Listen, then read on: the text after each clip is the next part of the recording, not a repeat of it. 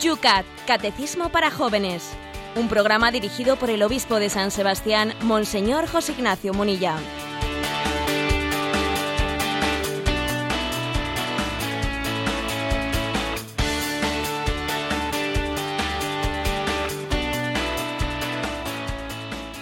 Muy buenos días, queridos amigos del Yucat. Una vez más, un día más, comenzamos aquí este espacio de radio que queremos todas las mañanas con alegría, con buen humor, con buen espíritu, porque las jornadas hay que empezarlas con fuerza y la fe nos da el sentido para afrontar las dificultades que la vida trae día a día.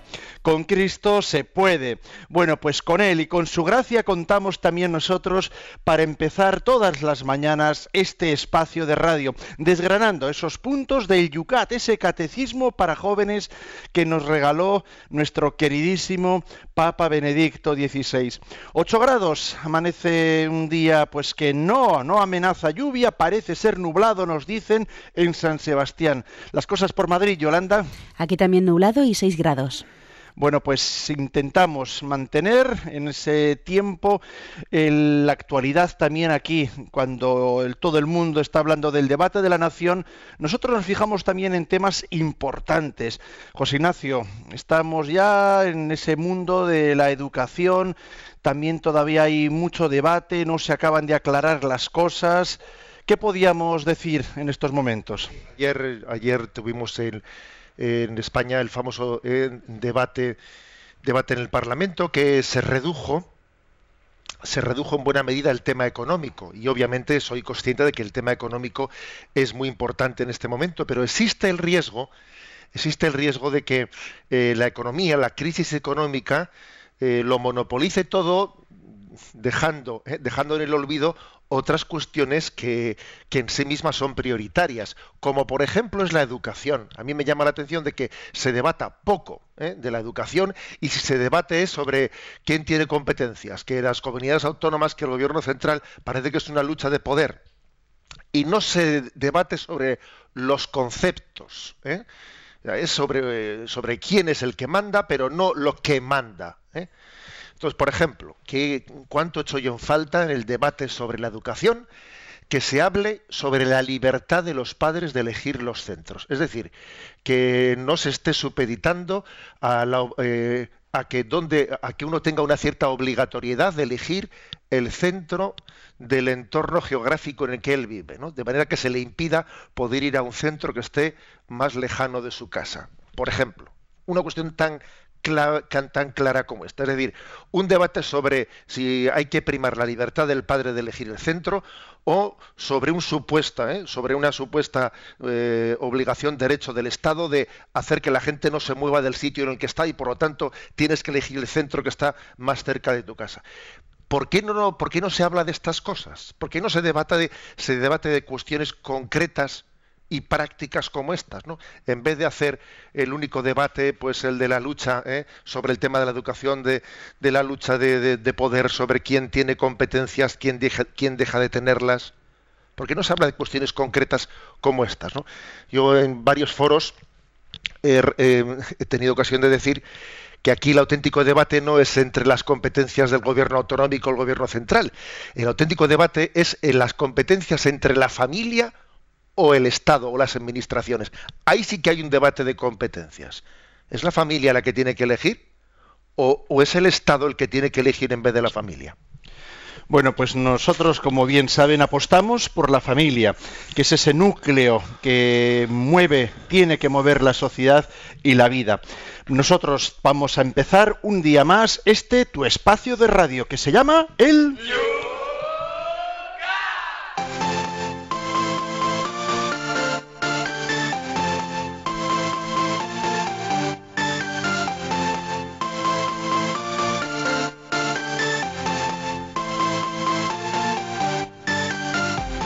Y en este jueves, jueves sacerdotal, continuamos con el tema de la Eucaristía, tema que nos viene acompañando en estos días porque estamos y vamos a ver el punto 215 con el cual comenzábamos el programa de ayer. Vamos a ver lo que se ha dicho en torno a él 215, 16, 17 y 18 sobre la Eucaristía en las redes sociales y también a través del correo electrónico que cada día utilizáis más. Buenas tardes, nos decían en un correo. Le escribo desde Granada. Me llamo Estrella.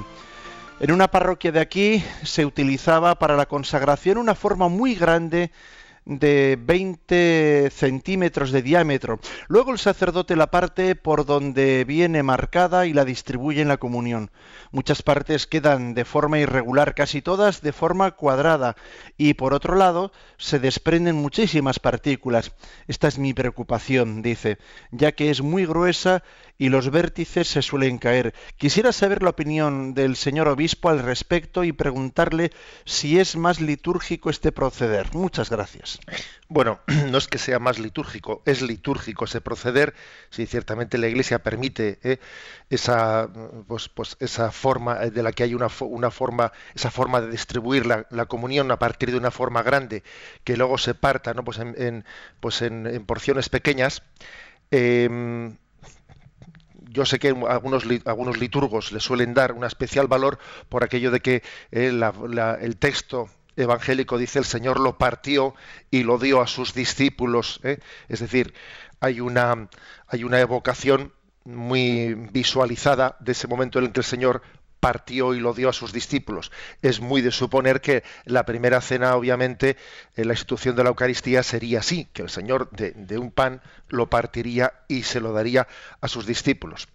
Ahora, eh, es verdad que por motivos prácticos después ha ido derivando a que las formas ya eh, pues estén preparadas y recortadas y precisamente por el motivo que dice el que dice el oyente que es que hay que tener cuidado con las partículas ¿eh? la digamos la la pega entre comillas no eh, la dificultad de esta forma de, tener una esta forma de distribución de la Eucaristía que es partir de, una gran forma desde la que el, sacerdote ha consagrado la dificultad es bueno pues las, las partículas que generan con las cuales debemos de ser cuidadosos Fijaros si debemos de ser cuidadosos, que hay un Santo Padre, tenemos un texto de un Santo Padre que dice, tenemos que recibir la palabra de Dios con todo mimo y cuidado, sin desperdiciar ningún versículo de la palabra de Dios que se nos predica. Al igual que cuando partimos el pan, tenemos cuidado de que ninguna partícula se pierda, sino que todas ellas las recogemos y las purificamos.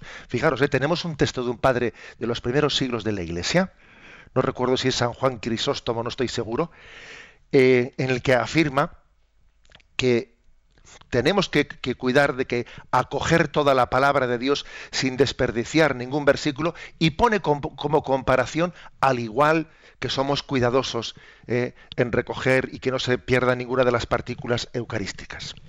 Nos vamos al Facebook, ahí Pablo nos dice, vamos a ver si nos aclaramos comenta, si Dios está presente en el cura, eh, aunque sea un pecador, ¿para qué queremos al cura? Vamos a ver, Pablo, como, dices, tú, a ver si nos aclaramos. ¿eh? Pues sí, vamos a ver. Eh, si Dios está presente, aunque el cura sea un pecador, ¿para qué queremos al cura? Pues la respuesta es pues para hacerle a Dios presente. Porque es que le hace a Dios presente aunque sea un pecador. Así de claro. ¿eh? O sea, es que esa pregunta que, realizas tiene esta respuesta. Le queremos para hacerle a Dios presente. Porque Dios le ha dado el don de hacerle a Dios presente aunque Él sea un pecador. Y trascendemos el signo y vamos al significado. Nosotros no es que creamos en el cura, creemos en el sacerdocio. ¿Tú crees en los curas? Yo creo en el sacerdocio. Y por lo tanto, eh, creer en el sacramento del orden trasciende que ese cura se llame Juan, Antonio, Miguel, que sea más santo, sea más pecador, lo trasciende. Creo en el sacramento del orden, lo cual supera ¿no? las, los condicionantes de un sacerdote, que siempre ayudará muchísimo que sea santo, por supuesto, ayudará muchísimo. Pero el hecho de que lo sea o no lo sea, eh, no, no, condicionar, no, no determinará ¿eh? no determinará el valor del sacerdocio. Miguel desde Vigo nos dice, Monseñor, ¿cuál es el significado del lavatorio de las manos y por qué no se realiza en gran parte de las celebraciones eucarísticas? El significado del lavatorio de las manos históricamente se introdujo en la liturgia porque en las ofrendas pues se presentaban las ofrendas, pues quizás no de una manera simbólica como, como hacemos ahora, ¿no? Que se hace una procesión llevando el pan y el vino, no. Se llevaban las ofrendas del campo, se llevaban pues las primicias de la cosecha, ¿eh? pues imaginaros la vid o, las patatas o lo que fuere, o allí se llevaba el altar. Y entonces los que habían llevado y el que había recogido las ofrendas se ensuciaba las manos y entonces se las lavaba para poder comenzar la celebración. Eso es un poco el origen histórico, ¿no? Y de, ahí, como muchas veces ocurre, fue, derivando hacia un sentido espiritual. Es decir, eh, no únicamente existe una suciedad corporal, sino que también existe una, una necesidad de purificarnos para poder celebrar la, la Eucaristía. No soy digno de ser el ministro del Señor para presidir esta Eucaristía y para coger en mis manos este pan y este vino, que van a ser eh, van a ser instrumento eh, de la presencia real de Cristo entre nosotros, no soy digno de ello y quiero purificar mi corazón. Que el Señor purifique mi, corazón para que pueda coger en, mis manos ¿no? este pan y este vino es lo que significa. ¿Por qué no se realiza en gran parte de las celebraciones? Pues porque nos falta fidelidad litúrgica. ¿eh? nos falta fidelidad y tenemos que crecer todos en ella, incluidos los sacerdotes. Pero el sentido es este. Otro oyente que nos pide así de forma anónima dice, no sé de qué, no sé de categorías aristotélicas ni de su vigencia, pero me parece que la transustanciación es un elemento fundamental de nuestra vida de fe y agradezco que fuera explicada con tanta claridad en el programa del lunes. Después de la consagración, bajo la apariencia del pan y del vino, Allí ya no hay pan ni vino, sino el cuerpo y la sangre de Cristo. Para mí, desde luego, esto es una verdad incontrovertible, pero tengo la impresión de que a veces cuando se pone en cuestión el término transustanciación, se, tiene también, eh, se tiende también a quitar el valor, por así decir, a lo que ocurre en la consagración. Pues estoy totalmente de acuerdo con este oyente anónimo que dice esto. Y además dice él, yo no entiendo de categorías aristotélicas. Es decir, que estoy hablando un poco desde, no desde una escuela filosófica, sino desde el sentido común. ¿no? Estoy totalmente de acuerdo. Y además y San Agustín tiene un pensamiento de esas genialidades de San Agustín, ¿no? Que dice, a ver, cuando, cuando lo que está en juego es el concepto, no mareemos las palabras ¿Eh? no, juguemos a la guerra de palabras, de términos, cuando lo que está en juego es el concepto. Entonces, a, veces aquí dicen, no, que transustanciación es una palabra muy aristotélica. No, hay que buscar otra. A ver, la experiencia nos dice que cuando se ha empezado a, a poner resistencias a la palabra transustanciación, que es la que ha empleado la Iglesia en su, en su tradición, y en sus concilios para hablar de la presencia real de Cristo en la Eucaristía, cuando se ha puesto en cuestión la palabra, no es para buscar otra palabra más adecuada, sino ha sido para poner en duda la presencia real de Cristo en la Eucaristía. Vamos a ser claros. ¿eh? Luego, no hagamos una guerra de palabras porque en el fondo lo que está en cuestión es el concepto, o sea, es la fe en la presencia real de Cristo en la Eucaristía, ¿no? No nos agarremos a la, guerrita de palabras y entendámosla en su sentido más común, en su sentido más común. Por ejemplo, en el que este oyente plantea, ¿no? es decir, después de la consagración, eh, bajo la apariencia de pan y el vino, ya no hay pan ni vino, sino que es el cuerpo y la sangre de Cristo. Eso es lo que dice transustanciación. O sea, es decir, más allá de la física, más allá que físicamente, claro que físicamente es pan y vino, físicamente, pero más allá de la física, en la, digamos, lo que se llama metafísica, en el fondo, ¿no? Es el cuerpo y la sangre del Señor. Esa es nuestra fe en la presencia real. Pues mira lo que dice David, un padre de familia. Comento una experiencia real que someto a vuestro juicio. Acudo con mi hija mayor, de ocho años, a una misa de niños que el sacerdote prepara con muchísimo cariño, facilitando la comprensión a los pequeños con todo tipo de explicaciones y recursos didácticos. Creo que esta misa no solo es buena para los niños, sino también para los mayores. Pero hay algo que en esta misa que no me suena bien. Inmediatamente, después de la consagración del pan, el sacerdote dice, desde entonces esto es para nosotros el signo, el sacramento del cuerpo de Cristo. Tras la consagración del vino dice lo mismo. Desde entonces esto es para nosotros el signo, el sacramento de la sangre de Cristo. Si hace falta una explicación, no habría que decir en todo caso, esto es el cuerpo de Cristo, esto es la sangre de Cristo. Es que si no, cabe lugar a terribles confusiones. Es verdad que los sacramentos son dignos y que la Eucaristía es un sacramento, son signos y que la Eucaristía es un sacramento, pero lo que en este momento está sobre el altar es el cuerpo y la sangre de Cristo, no un signo o una representación de ellos, nos dice David. Bueno, David, la verdad es que por una parte yo valoro mucho que él valore eh, pues, el, eh, pues el esfuerzo pedagógico de esa Eucaristía que los sacerdotes intentan hacer con los niños y además, como dice él, es verdad, muchas veces tiene un gran valor para los padres. Eh, ayer mismo estuve yo con un, con un grupo de niños y detrás de ellos tenían a los padres en el salón de actos y es verdad que muchas veces uno suele eh, tener una pedagogía que es, te lo digo a ti niño para que lo escuche tu padre que está detrás. Eso suele funcionar así. ¿eh? Y el padre que está allí tiene quizás mayor capacidad de escuchar aquello porque se lo estás diciendo a su niño. O sea, tiene un gran valor pedagógico. Ahora bien, a lo que vamos, ¿no? Que no me escaqueo.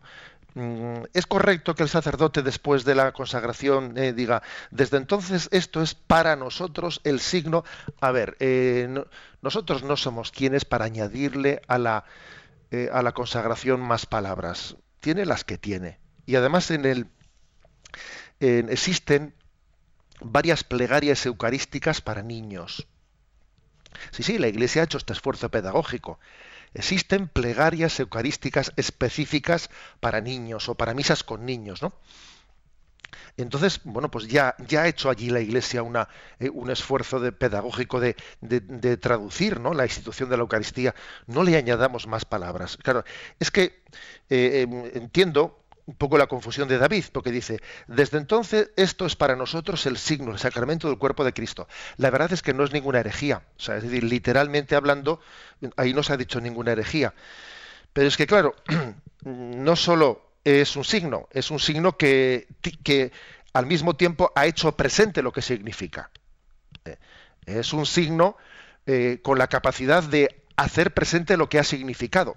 Y claro, todo eso ya es mucho ponerse a explicar allí en, plena consagración. ¿Cuál es la, cuál es la, la conclusión? Que en lo tocante a la sustancia de la liturgia tenemos que ser fieles de ella, ¿no? Y no pretender mejorarla, ¿eh? entre comillas, ¿no? O sea, no, no, pretendas mejorar el original, que, a ver, que, las, que la fórmula de la consagración es, es intocable. Es intocable, o sea, forma parte de, ese patrimonio sustancial ¿no? de, la liturgia, que debemos de ser muy fiel con él.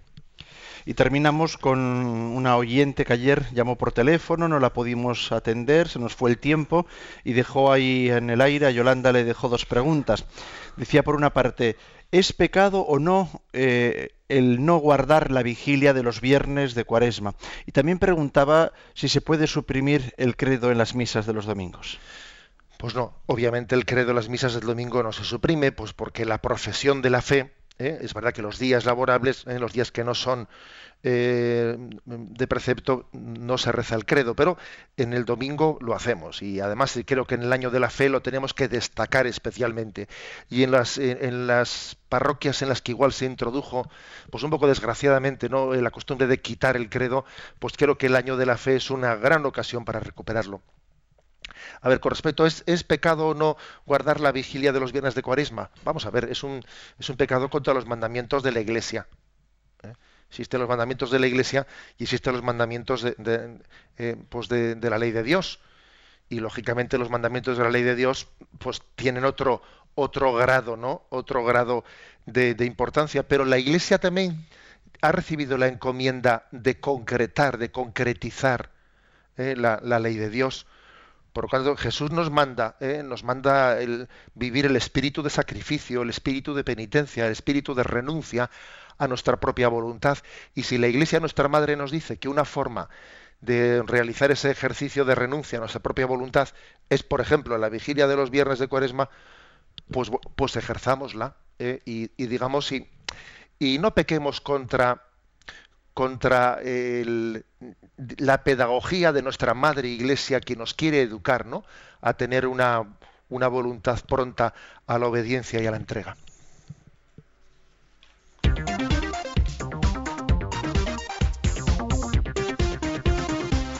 Son las 8 y 20 minutos, 7 y 20 minutos en las Islas Canarias y comenzamos con los cinco puntos que hoy queremos tratar en el Yucat para cerrar este capítulo de la Eucaristía. Pues comenzamos con el primero que dice así, ¿con qué frecuencia debe participar un católico en la Eucaristía? Y la respuesta dice, todos los domingos y fiestas de guardar, el católico está obligado a asistir a la Santa Misa. Quien busca verdaderamente la amistad de Jesús responde tan a menudo como le es posible a la invitación personal de Jesús a este banquete.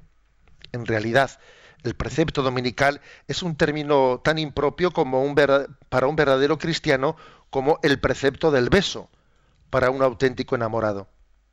Nadie puede mantener una relación viva con Cristo si no acude allí donde Él nos espera.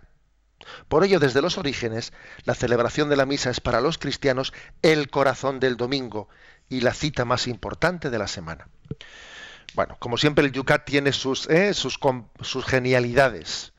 Para esto, para esto es lo que es, ¿no? Pues sin ser un catecismo oficial de la Iglesia, pero es un intento de, acercamiento pedagógico a los jóvenes. Entonces dice, fíjate, a ver, el término, eh, el precepto dominical, ¿aceptamos este término o lo rechazamos? Sí, sí, lo aceptamos, ¿eh? pues porque es importante que también exista, digamos que un, un mínimo. La Iglesia nos propone un ideal. Nos propone un ideal, que es amar al Señor con todo el corazón, con toda el alma. esa es nuestra única meta, ¿no? Pero también existen como señales de luz roja, de cuando no damos ni el mínimo. Y de alguna manera el precepto dominical nos pues, marca unas luces rojas, ¿no? Diciendo, oye, si, si ni siquiera eres capaz de, eh, de responder a esa llamada del Señor, haced esto en memoria mía. Eh, todos los domingos y fiestas de guardar es que se enciende ya luces rojas, ¿no? Es un termómetro de, de un mínimo en esa respuesta al mandamiento del amor al Señor. Luego tiene razón de ser que exista un precepto dominical como de alguna manera pues podríamos de ser un test de un mínimo de respuesta a su amor. Ahora, también dice, pero eh, si, sirve el precepto en cuanto que te marca, pues ese, eh, te enciende las luces rojas de cuando no te llega, ¿no? ese, ese amor de Dios, o cuando no estás respondiendo a ese amor de Dios, hay que decir que hay que superar este concepto. Uno no puede vivir la Eucaristía únicamente a un nivel de precepto. Sería algo tan impropio como decir, tengo el precepto de darle un beso a mi madre. Pero hombre, es verdad que cuando somos pequeños nos dicen, a ver, aprende a darle un beso a mamá cuando sales de casa o entras de casa. Y eso nos, nos han enseñado a hacerlo. Pero en la medida que lo hemos aprendido ha pasado de ser un precepto, ha pasado a ser la expresión de lo que llevamos dentro. Luego, no es contradictorio que algo se haya introducido en nuestra vida como eh, bajo eh, el elemento del precepto, pero hemos sido educados en entender que el precepto no era más que un pedagogo, un pedagogo para, para ir alineando bien, eh, ir decantando bien nuestro corazón. ¿Mm? El precepto dominical es un término pues similar, dice aquí, ¿no? Al del precepto del beso. Un novio tiene un precepto, ¿no? Que es besar besar a quien quiere. Un hijo tiene un precepto, que es el besar a sus padres.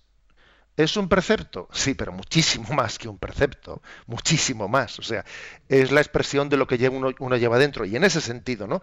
Si aquí el Yucat responde la pregunta de, si, si la, Eucaristía es un precepto, pero que al mismo tiempo una es pues un indicio de que superamos el precepto, es que tengamos necesidad pues, de alimentarnos de la Eucaristía pues, mucho más allá de los domingos, también los días de, labor, en la medida en que podamos, que cuando tengamos una ocasión de asistir a la Eucaristía, eh, pues al margen del, domingo, porque es que he coincidido, pues qué, qué, suerte he tenido esta semana, que he podido asistir también a la Eucaristía el martes o el miércoles.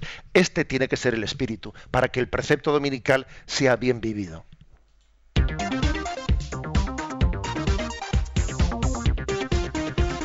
Damos un paso más. Pregunta 220 del Yucat.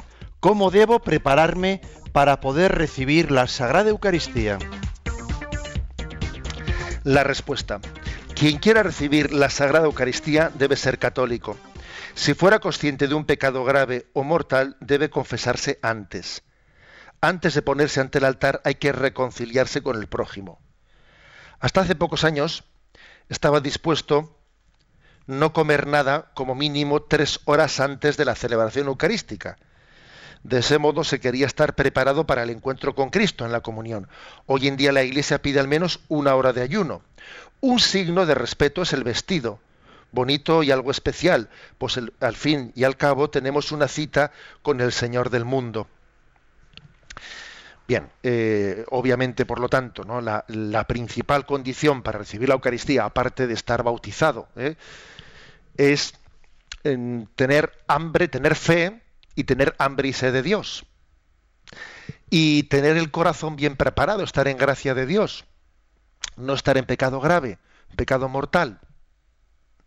Eh, acordaros de ese pasaje del Evangelio en el que, en el que aquel, aquel hombre que convocó un banquete invitó a los principales, no quisieron ir y como le hicieron ese feo, pues mandó a sus criados pues a, los cruces de los caminos y a todos los pobres que pasaban por allí les dijo, a la veniza y, todos los pobres llenaron, ¿no?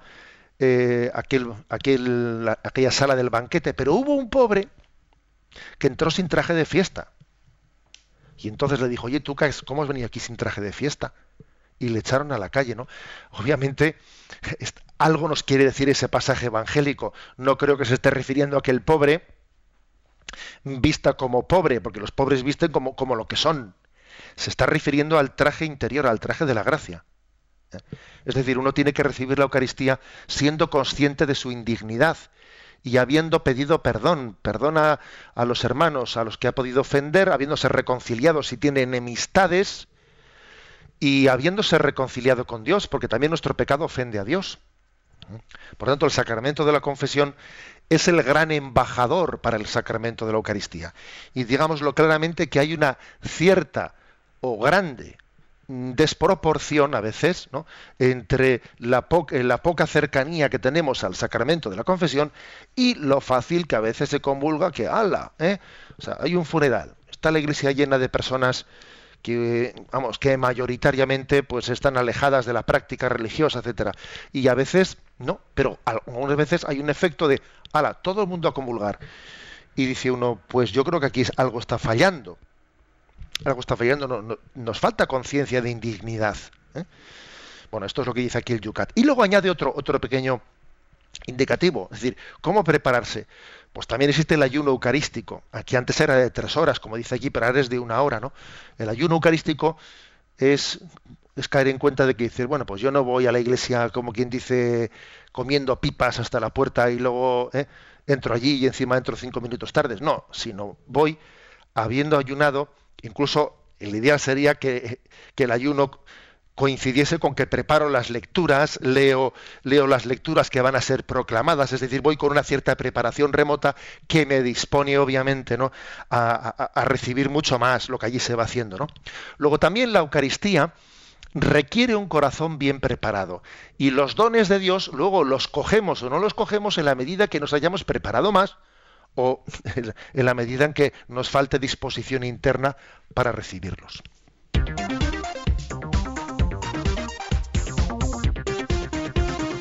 Y damos el tercer paso antes de nuestro descanso musical. Es el punto 221 de Yucat. ¿Cómo me transforma la Sagrada Comunión?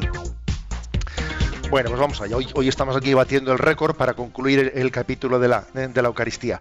¿Cómo me transforma la Sagrada Comunión? Pues dice así. Cada Sagrada Comunión me une más íntimamente con Cristo, me convierte en un miembro vivo del cuerpo de Cristo renueva las gracias que he recibido en el bautismo y la confirmación y me fortalece en la lucha contra el pecado. Fijaros, o sea, por lo tanto, aquí nos ha puesto, no sé si son cuatro o cinco finalidades, ¿no?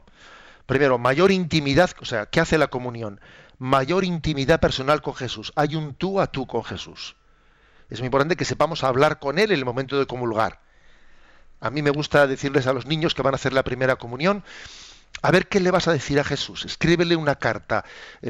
incluso yo recuerdo que en los días anteriores a la primera comunión, a los niños en la parroquia les solía decir, tráeme escrito lo que pienses. A ver, imagínate que está, ya, has, ya has comulgado. ¿Qué le vas a decir a Jesús? O sea, preparar ese coloquio personal.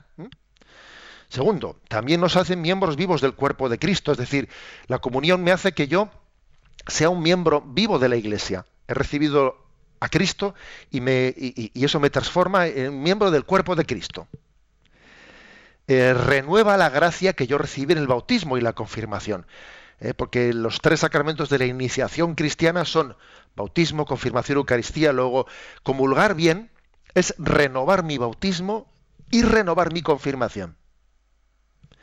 Y por último dice, me fortalece en la lucha contra el pecado, porque hay combate, ¿sabéis? Aquí hay batalla. Aquí hay batalla. Y hay de aquel que vaya a la batalla sin revestirse de las armas pues de la gracia. Y, un arma principal es la Eucaristía, ¿no? Y siendo fortalecidos con la Eucaristía, viviendo en la presencia de Cristo ¿eh? eucarística, es muy difícil caer en la tentación.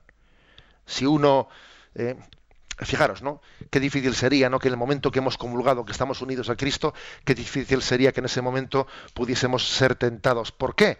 O tentados no, o sea, que pudiésemos caer en la tentación.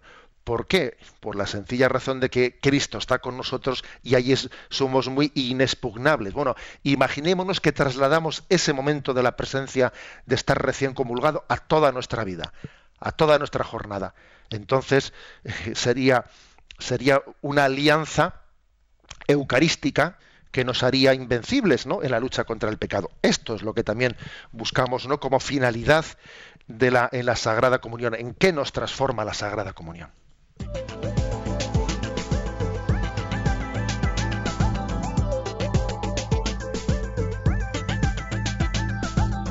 Pues cuando son las 8 y 32 minutos, 7 y 32 minutos en las Islas Canarias, hacemos nuestro descanso musical abriendo el espacio para que podáis participar todos. Lo podéis hacer, los tuiteros ya lo sabéis, tu pregunta condensada en 140 caracteres. Es una forma de hacer preguntas concisas en la cual tienes que citar arroba obispo munilla. También podéis hacer vuestras preguntas debajo de estos tres temas que acabamos de plantear, debajo de cada uno de ellos, en los comentarios. Ahí puedes hacer las preguntas que no te hayan quedado claras. También lo podéis hacer enviando un correo electrónico a yucat@radiomaria.es y por supuesto también tenemos nuestro teléfono de Radio María. Participa llamando al 91 153 8550.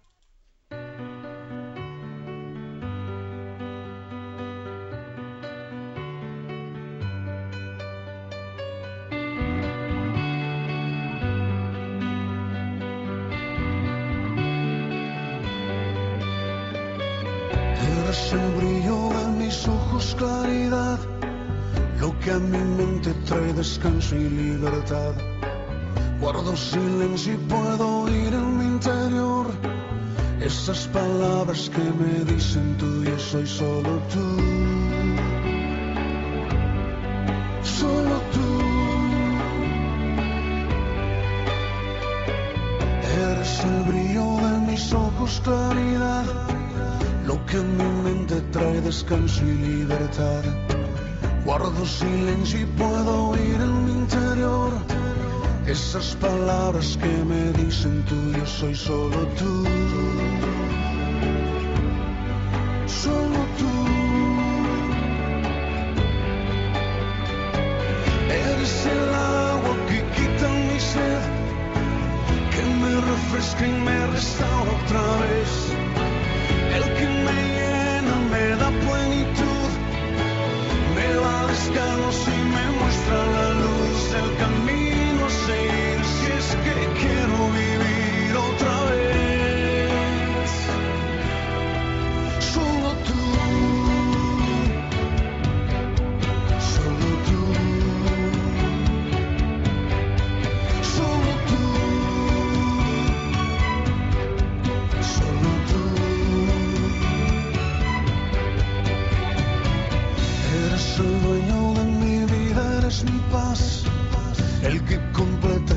Sueño, cada plan.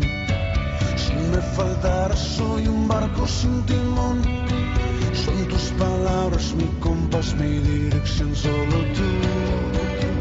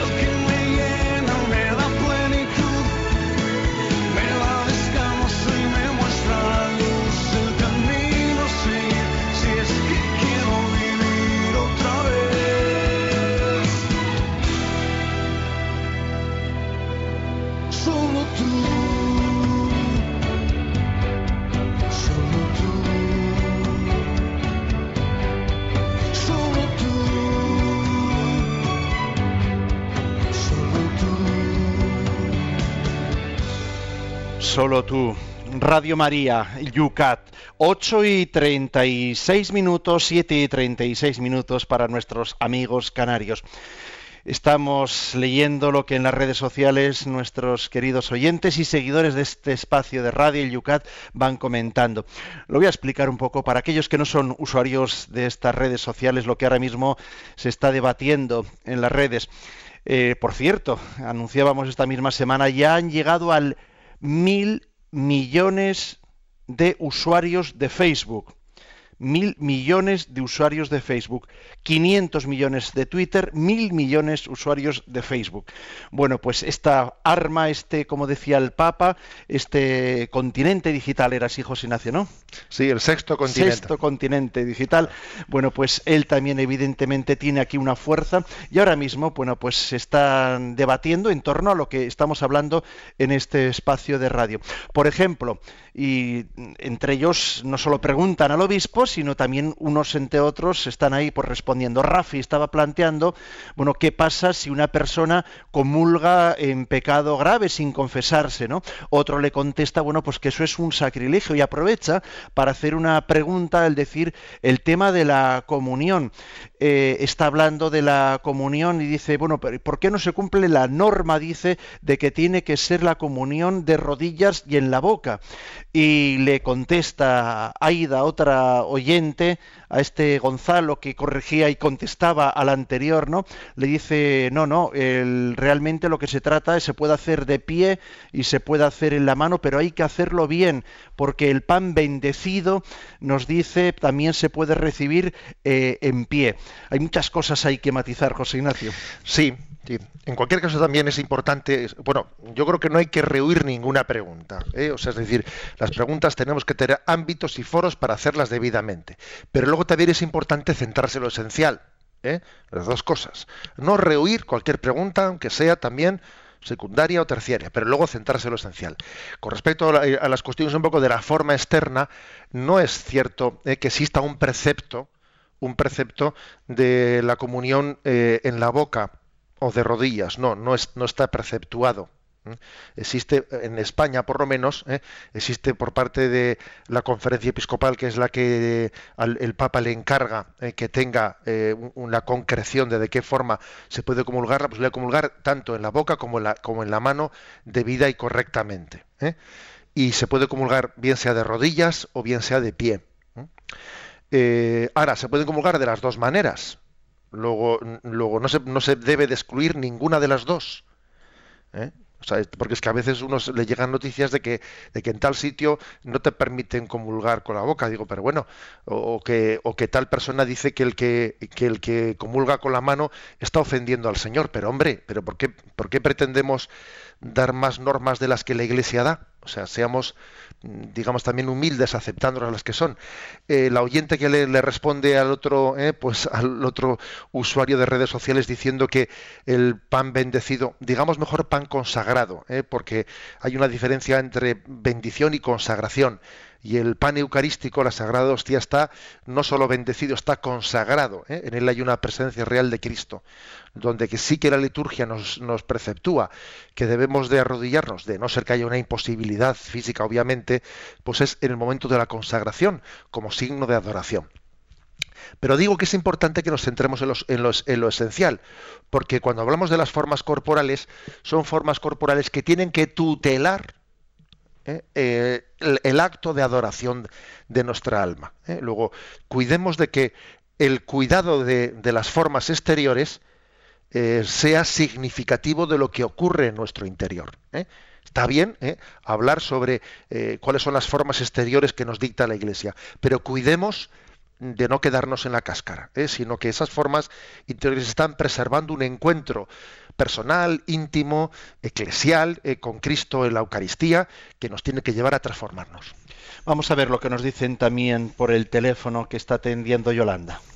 Buenos días. Nos ha llamado Elena de Barcelona y pregunta que por qué en el momento de la consagración hay fieles de rodilla y otros que están de pie. Bueno, pues eso puede ser por motivos de reuma, puede ser por motivos también de prótesis, ¿eh? de prótesis. Yo conozco a alguna persona muy cercana que le encantaría, ¿no? Poder arrodillarse, pero claro, es que ojo con las prótesis de rodillas, ¿no? Puede ser por motivos más, más, bueno, más físicos, o puede ser por ese motivo de que yo creo que un signo que se ha extendido muy comúnmente, pues es eh, el de no arrodillarse. También es verdad que en algunas reformas que se han hecho en algunas iglesias se han quitado los reclinatorios, cosa que es incorrecta. Ahora voy a decir una cosa, si yo estoy en una iglesia en la que no hay reclinatorio y me puedo arrodillar, me arrodillo, porque al fin y al cabo eh, el arrodillarse no está eh, supeditado a que haya o no haya reclinatorio.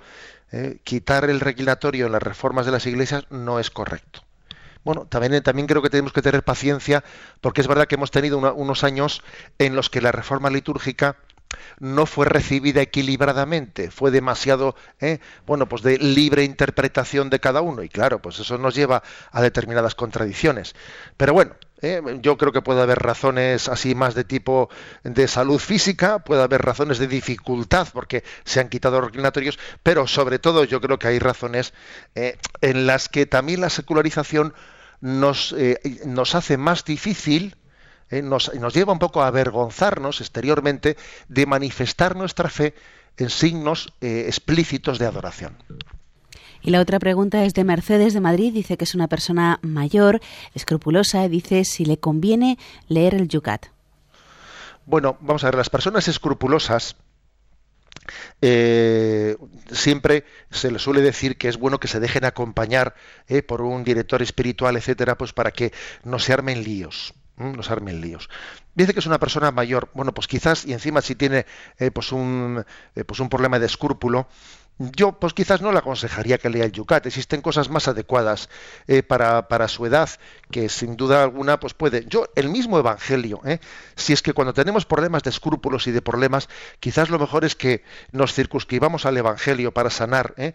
para sanar los problemas de, de, escrúpulo. Y hay que decir que tenemos que tener paciencia y cariño y, y capacidad de acompañamiento ahora me, dirijo a los sacerdotes y acompañantes espirituales, porque es verdad que las personas escrupulosas sufren mucho, sufren, ¿no? Y tenemos que tener paciencia, cariño y pedagogía en ese acompañamiento.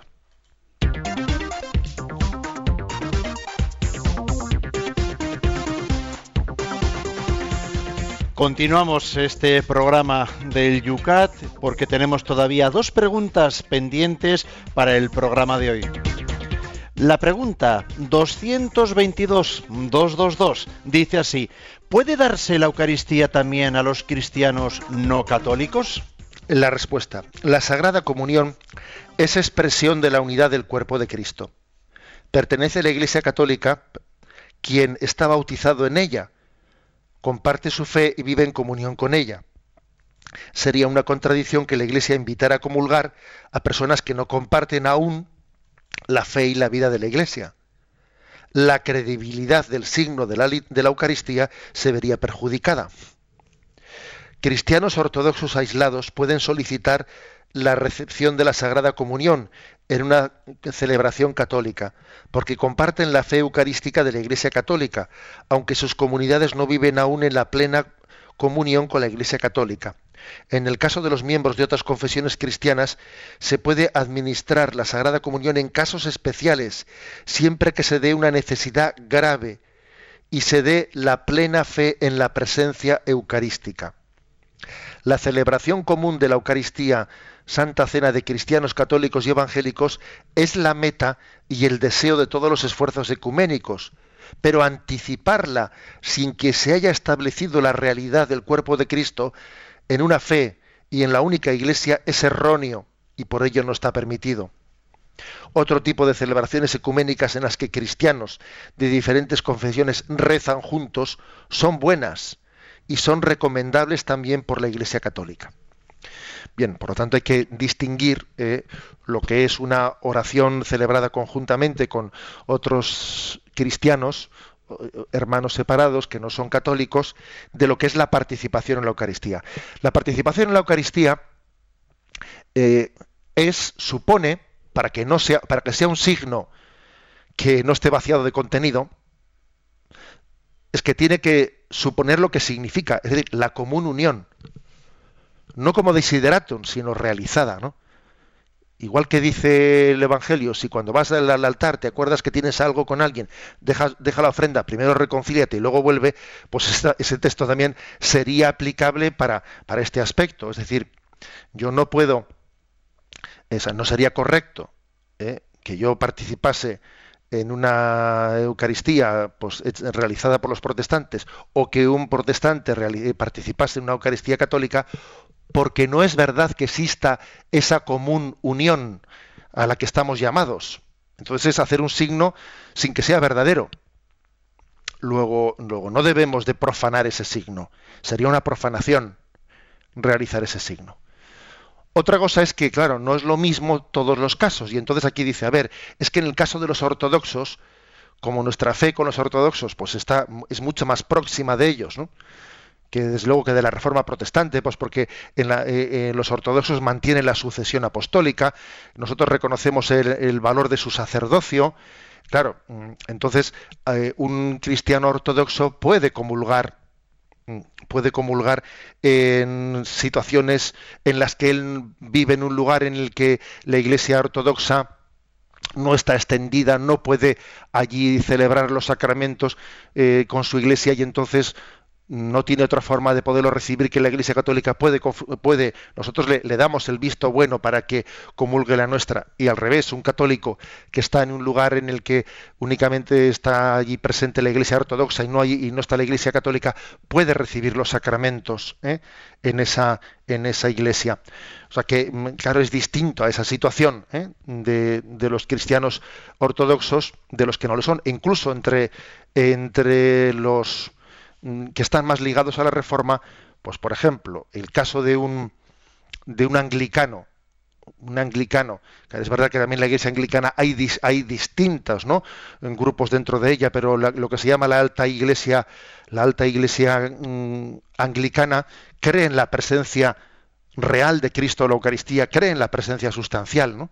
Entonces en caso de peligro de muerte, si no tiene si no tiene pues, un pastor anglicano, eh, puede recibir eh, también la Eucaristía de manos de la Iglesia Católica. Luego hay una serie de matices y distinciones, porque siempre el caso de necesidad máxima, el caso de peligro de muerte, hace que un ortodoxo pueda recibir la comunión, pero no un protestante, porque no creemos en lo mismo. Entonces, si no creemos en lo mismo, lo que no puede ser es decir, para hacernos los simpáticos, pues para intentar eh, hacer un signo, vamos a comulgar juntos. No, porque es que la comunión tiene que ser no únicamente algo estético, es que tiene que ser verdadero.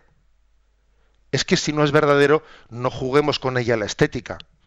¿eh? O sea, yo no puedo utilizar la, Eucaristía como, un signo de...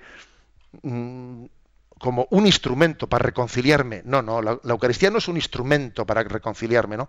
Sino que es un signo de la reconciliación, que es distinto. O sea, es un signo de que estamos en comunión.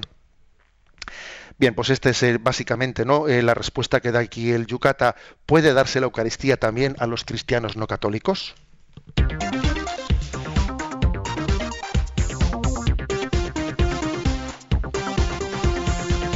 Y damos el último paso del programa de hoy en estos cinco puntos que hemos hoy comentado. Es el 223.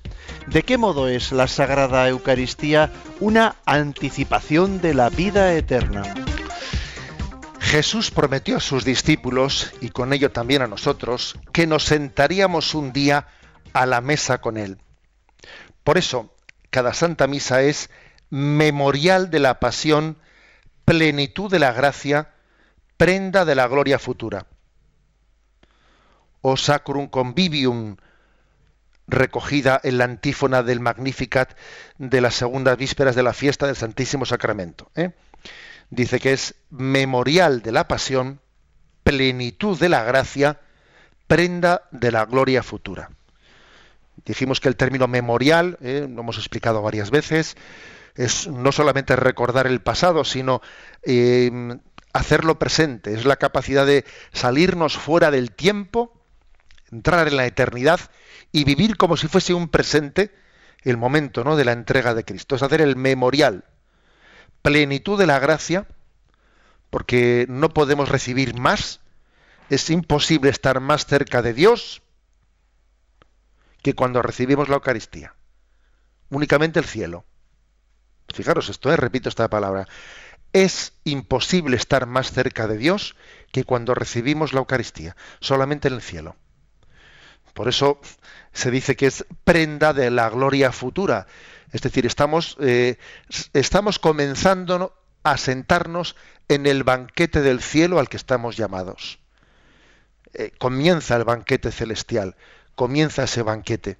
Es es la, prenda del cielo, las arras del cielo. ¿no? Y aquí una forma hermosa ¿no? de, explicar la Eucaristía, la antesala del cielo. En el cielo nos uniremos a Jesús sin la mediación de las especies eh, sacramentales del pan y el vino. El cielo será como la Eucaristía, pero sin, sin el pan y el vino velando su presencia.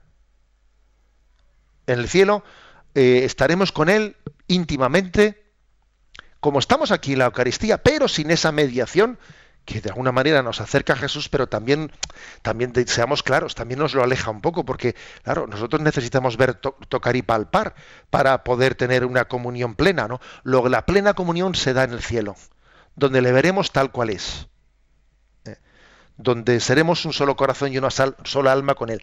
Pero comenzamos esa unión aquí. Y la Eucaristía es prenda de, ¿eh? es prenda de la resurrección, eh, es prenda de la gloria futura. Eh, comenzamos pues la gloria de Dios se está dando en medio de signos pobres y humildes, no como son los signos eucarísticos.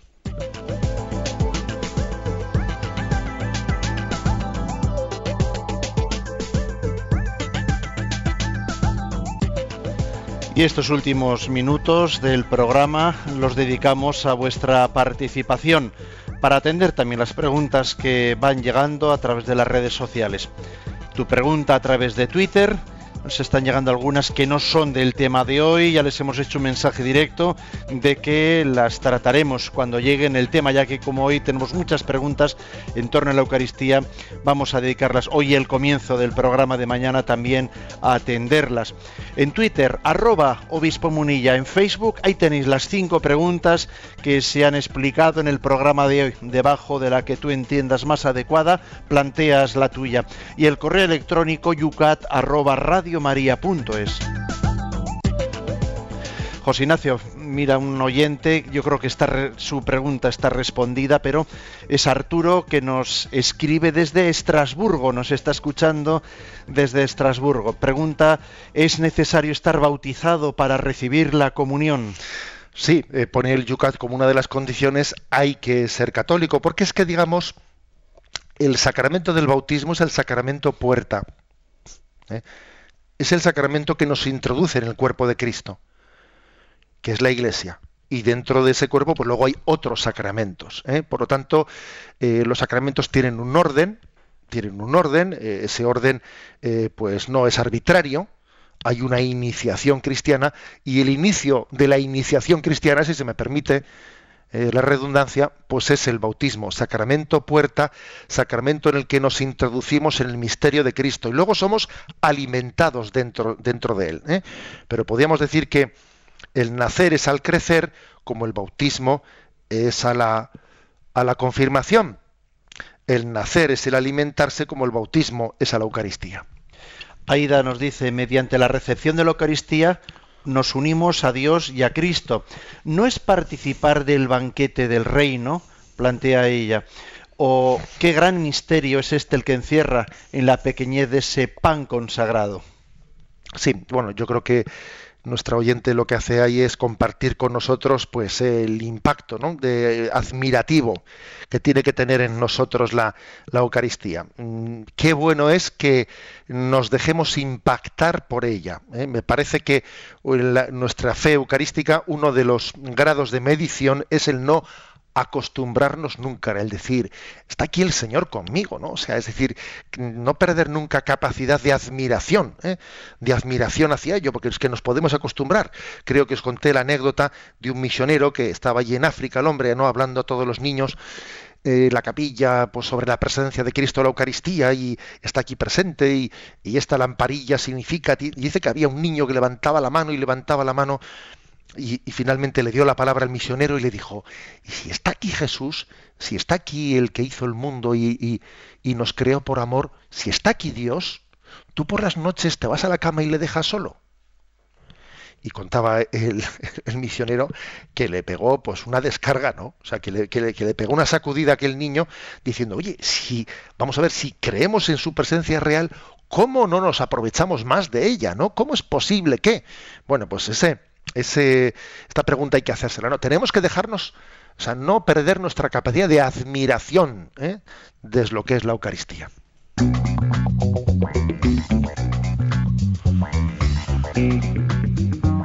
Son muchísimas las preguntas que tenemos. Veo que hay un montón de correos electrónicos. Los leeremos y prepararemos también para el inicio del programa de mañana. Pero tenemos que concluir. Se nos va el tiempo. ¿Y qué preguntas serán las que trataremos mañana, José Venga, vamos a cambiar de sacramento ¿eh? y pasamos al sacramento de la reconciliación de la penitencia vamos a dar tres puntos. El 224, ¿por qué nos ha dado Cristo el sacramento de la penitencia y de la unción de enfermos? 225, ¿qué nombres hay para el sacramento de la penitencia? 226, si ya tenemos el bautismo que nos reconcilia con Dios, ¿por qué necesitamos entonces un sacramento específico de la reconciliación? y recibimos la bendición para concluir el programa. La bendición de Dios Todopoderoso, Padre, Hijo y Espíritu Santo descienda sobre vosotros. Alabado sea Jesucristo.